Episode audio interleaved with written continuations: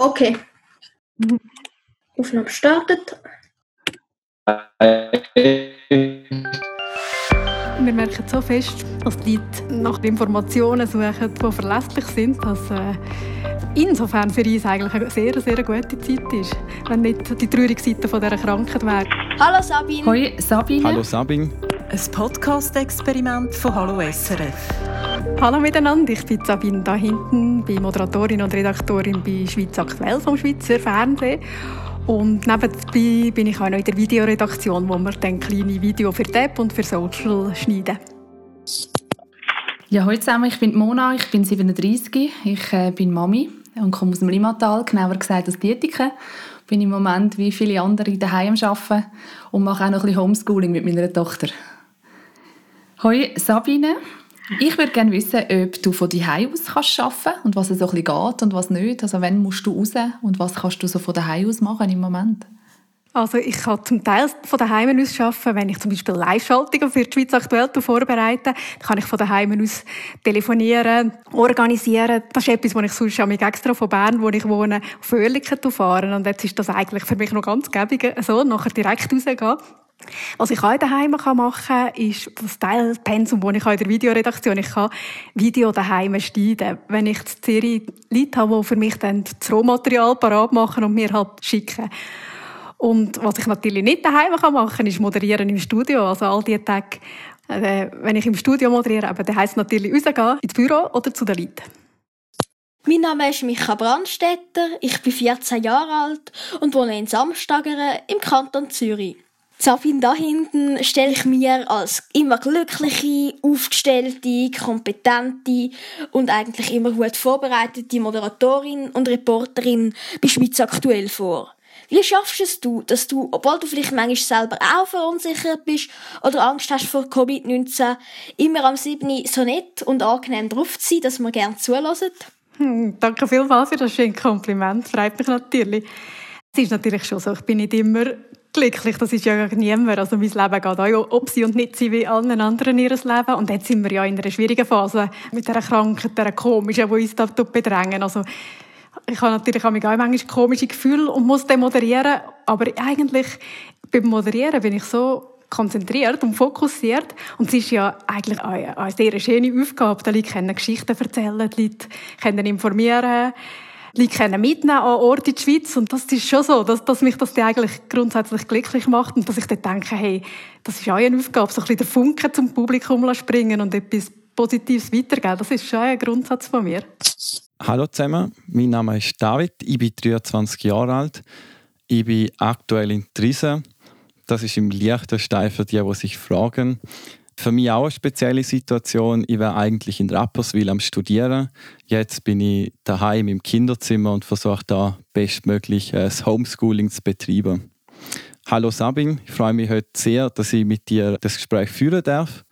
Und meine erste Frage geht gerade ein bisschen Richtung, für uns haben sich alle der Alltag, vielleicht auch der Arbeitsalltag von heute auf morgen geändert. Und manchmal heißt es dann für uns auch, man von heute auf morgen irgendwelche neuen Sachen lernen. Gibt es da irgendwas bei dir, was du hast müssen von heute auf morgen in den letzten paar Tagen lernen? Ja, hallo David. Ich kann jetzt nicht gerade etwas müssen, jetzt gerade dazu lernen, aber diese Sachen sehr schnell verbessern. Und zwar bin ich jetzt gerade sehr froh gewesen, dass das mit dem Coronavirus, wenn es schon muss passieren, jetzt passiert und nicht vor einem Jahr, weil ich im Laufe des letzten Jahres denke, so, jetzt lerne ich etwas und dann habe ich mir beigebracht, einen kleinen Film zu schneiden für das SRF. Also so die ganz kurzen Geschichten, die man sieht auf der App zum Beispiel oder auf Social.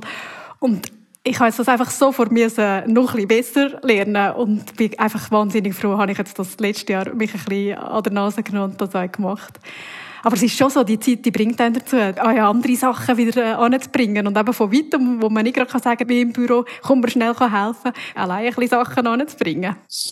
Wie siehst du das so von den Veränderungen her für euch jetzt als Schweiz Aktuell Team? Was sind jetzt Sachen, die ihr jetzt neu machen müsst und die könnten auch in Zukunft bestehen bleiben?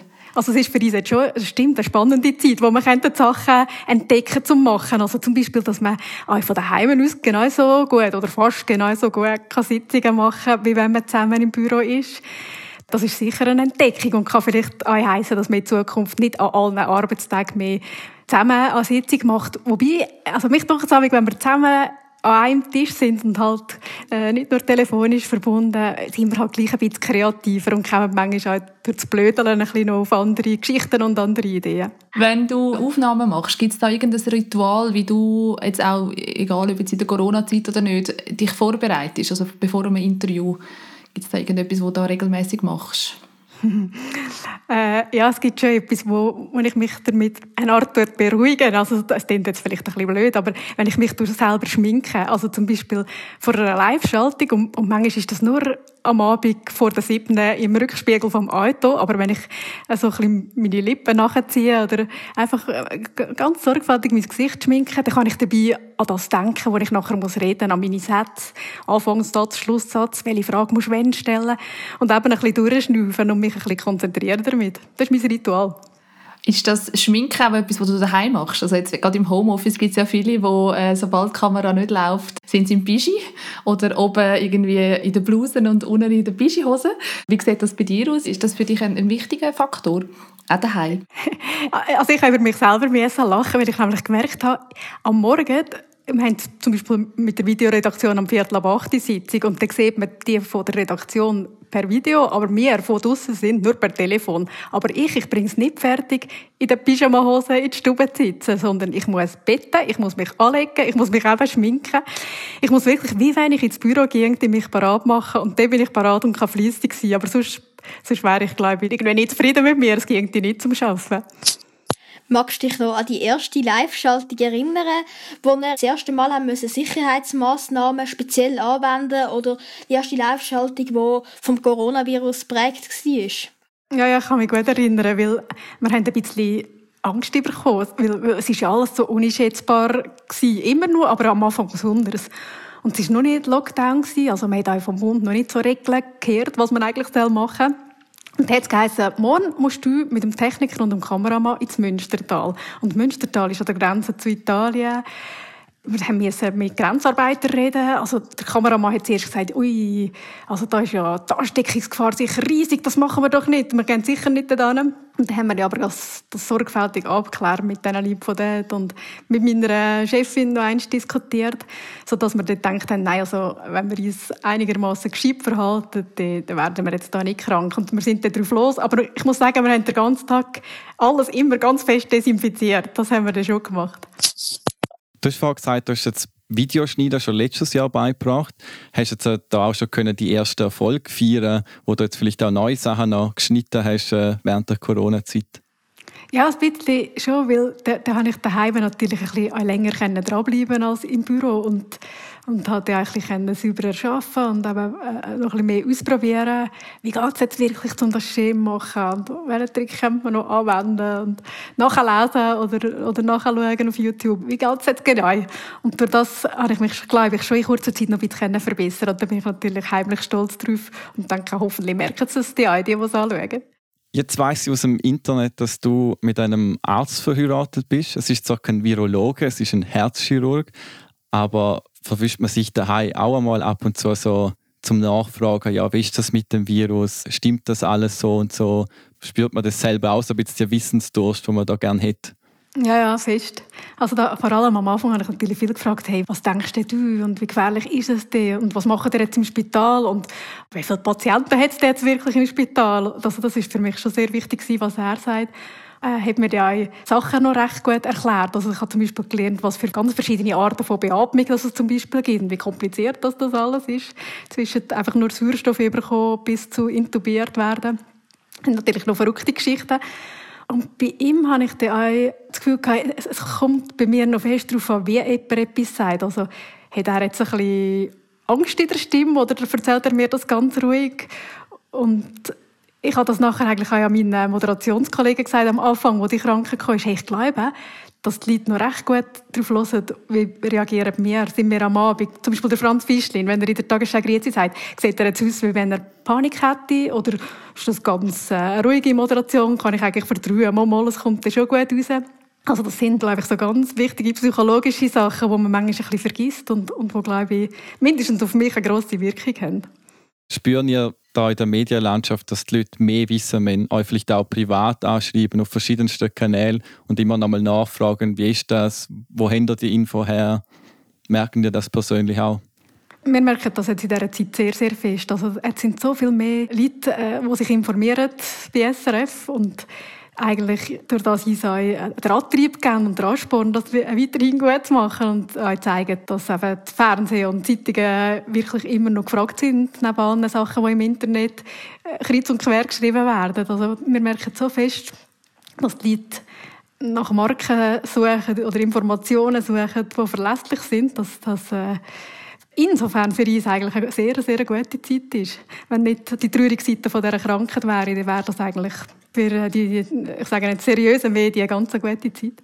Wie schaffen ihr es, dass wenn man eben anschreibt oder vielleicht auch E-Mails schreibt, dass ihr dort nicht irgendwie vielleicht doch mal einen falschen Satz sagen oder etwas Falsches schreiben? Sind ihr da die ganze Zeit im Gespräch mit Experten oder im Austausch? Also ich muss jetzt zum Glück nicht solche Sachen beantworten, aber, oder außer wenn ich Moderationstext schreibe, dann muss ich natürlich auch komplett verheben. Aber das ist eben genau die Sache von dieser Teamarbeit. Also man tut sich immer miteinander absprechen. Man hat immer, wir haben auch eine Abteilung, die extra spezialisiert ist auf Fakten checken. Also da kann man immer bei denen neu nachfragen. Und die machen die das, Gott sei Dank, machen die das für uns. Dann ist eigentlich die Last von der Verantwortung auf ihre Schultern oder uns helfen tragen, dass man man ist nicht gefeit vor falschen Antworten, aber wir probieren doch, das doppelt zu nähen, dass das möglichst verhebt. Hast du ein neues Hobby entwickelt, seit du jetzt ein bisschen mehr daheim bist? Gibt es etwas, das da ein bisschen Einzug gefunden hat? Ich, ich habe natürlich schon einiges mehr Zeit, wenn ich nicht muss pendeln und also äh, was ich wieder ein bisschen gemacht habe, was ich jahrelang nicht mehr gemacht habe, ist auf dem Klavier rumklimpert oder ich habe zum Beispiel ein bisschen geübt, Frisuren machen oder mal einen Jet-Tipp packen. So Settings habe ich gemacht. Aber ach, vor allem habe ich mich, muss ich schon sagen, wenn ich diese Aufgabe bekommen habe von meinen Kolleginnen und Kollegen, dann habe ich mich halt auf die gestürzt und dann beiße ich mich an mich drin und arbeite eher fast noch ein bisschen mehr, als wenn ich im Büro bin. Du kommst ursprünglich aus dem Urnerland, Sabine, also aus der Innerschweiz. Und du bist, ich glaube, man merkt sehr stolz drauf. Jetzt wohnst du aber in Bern und pendelst regelmäßig für Schweiz aktuell auf Zürich. Wünschst du dir manchmal, dass du in Uri auf dem Land bist, weil du dich dort vor dem Virus sicherer fühlen würdest als in der Stadt Bern? Also ich glaube, man muss überall aufpassen vor dem kein Coronavirus. Also es ist, glaube ich, kommt nicht so darauf an, wo man genau ist. Natürlich, wenn man jetzt ganz allein in einem Alphütli wohnen dann könnte der Virus nicht zu einem kommen. Aber ich wollte ja bei den Leuten sein und ich wollte ja äh, lernen, wie man richtig damit kann leben und damit kann umgehen kann. Und habe einfach die Hoffnung, dass das nicht allzu lange so nötig ist. Aber es würde mich jetzt nicht davon abhalten, in der Stadt umzufahren und auch nicht Live-Schaltungen zu machen, die ich ja ganz wichtig finde, dass man Leuten zeigt, wie es aussieht im Moment in der Schweiz. Jetzt sehe ich, dass, wenn ich auf die Tour schaue, dass meine Zeit auch schon bald wieder vorbei ist. Wir hoffen ja auch alle, dass Corona-Zeit äh, auch bald durch ist und deshalb möchte ich dann noch gerne eine letzte Frage stellen. Was wäre so dein Herzensthema oder dein Wunsch Interviewspartner, wenn die Corona-Zeit vorbei ist und du wieder auch über andere Sachen berichten darfst? Also eigentlich würde ich schon lange gerne ein bisschen drauf losgehen, filmen für die Sommerserie, die ich das Jahr machen darf, wo es darum geht, um einen Goldrausch zu Kondo. Um die Jahrhundertwende zum, zum 20. Jahrhundert und auch vorher schon.